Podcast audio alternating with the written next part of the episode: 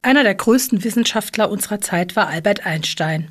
Er hat die berühmte Formel E gleich mc Quadrat aufgestellt. Sie besagt, dass in jedem Gegenstand und in jedem Mensch eine riesige Energie schlummert. Für seine Forschung hat er den Nobelpreis bekommen. Der Wissenschaftler hatte eine große Popularität, die bis zu seinem Tod darüber hinaus ungebrochen blieb.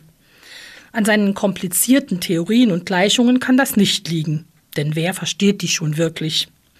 Ich glaube, dass vielmehr der Mensch Einstein überzeugt hat, weil er so ehrlich und überhaupt nicht eingebildet war. Er lief ständig mit zerzausten Haaren herum, legte keinen Wert auf Kleidung, zog Schlapperpullis statt Anzüge an und vergaß oft Socken zu tragen.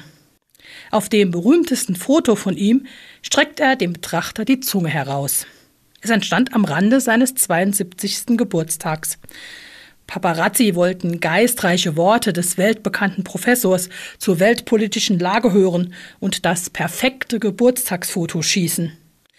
Albert Einstein war genervt und müde von den vielen Festtagsreden, und den Medienrummel um seine Person hasste er sowieso. Er wollte einfach nur weg. Hey, Professor, lächeln Sie bitte für ein Geburtstagsfoto, rief einer der Reporter, und Einstein streckte ihm daraufhin die Zunge heraus. Ätsch. Ich mag dieses Foto. Es zeigt einen Menschen, der sich selbst nicht so ernst nahm und der sich mit 72 Jahren noch das Kind in sich bewahrt hat. Relativitätstheorie hin oder her.